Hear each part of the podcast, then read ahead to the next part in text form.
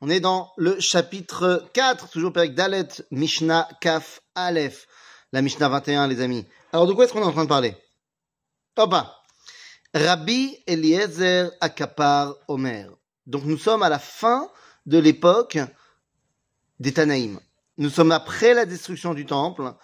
Euh, Rabbi Eliezer Akapar est un contemporain de Rabbi Uda Anassi. Donc, on est vraiment sur la l'avant-dernière et la dernière génération des Tanaïm. Et c'est une euh, réalité très compliquée pour le peuple juif. Ça y est, euh, le temple a été détruit, la révolte de Bar Korba a échoué, euh, les Romains sont les patrons de la terre d'Israël et du monde, et donc il faut composer avec tout ça. Et ce qui reste à faire dans un cas comme ça, eh bien, c'est se concentrer sur ben, nos midotes, puisqu'on peut plus se concentrer pour l'instant sur la réalité du monde et la prise de responsabilité du monde. Alors il faut commencer à corriger notre intériorité. Et ainsi nous dit Rabbi Lézar Kapar. Alors d'abord, avant d'expliquer pourquoi, hein, motzim et adam mina olam, c'est mina olam ve mina olam. C'est, c'est, complètement destructeur, ces trois dimensions-là. Alors c'est quoi? Eh bien tout d'abord, Hakina, la jalousie. Iman mekane.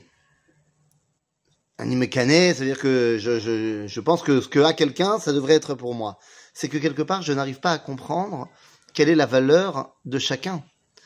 C'est-à-dire que si je n'arrive pas à comprendre que lui et moi, on est différents, qu'on a des besoins différents et que donc on a des euh, réussites différentes, qu'on a des, bah, des, on a des choses différentes, on n'est pas pareil.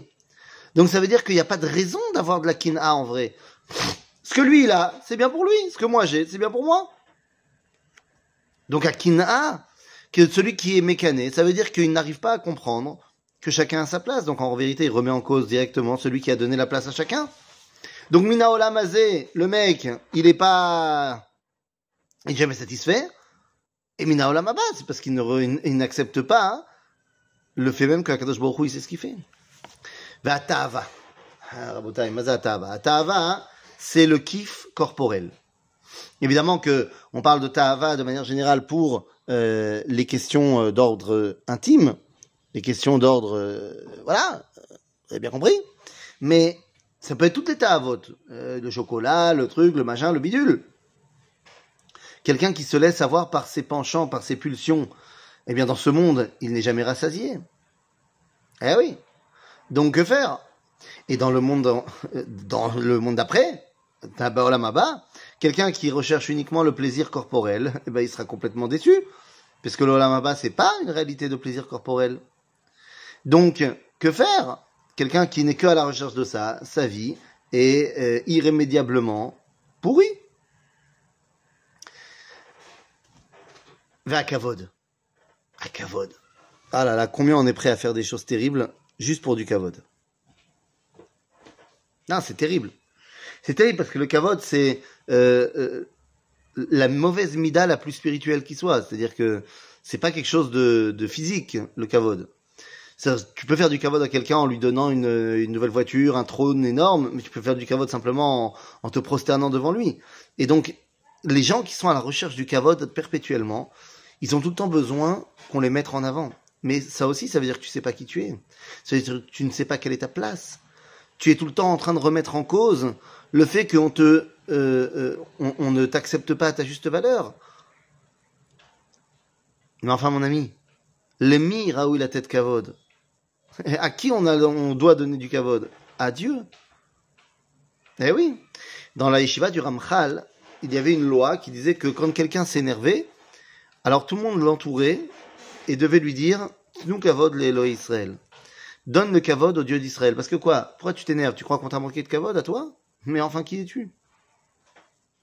On est des êtres humains et on remplit notre rôle et on essaie de faire au mieux. Ma'atam kavod. Qu'est-ce que tu cherches à être tout le temps mis en avant?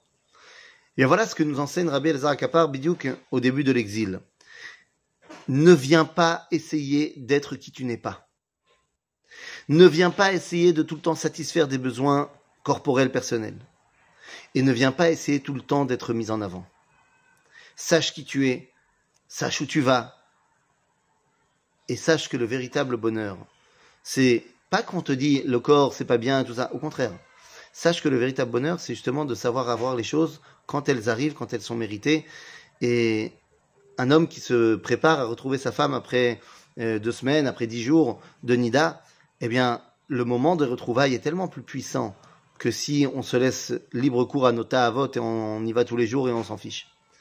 Donc c'est de ça qu'on parle. Sache qui tu es, sache où tu vas, sache quelle est ta place et sache donner la valeur des choses. À bientôt les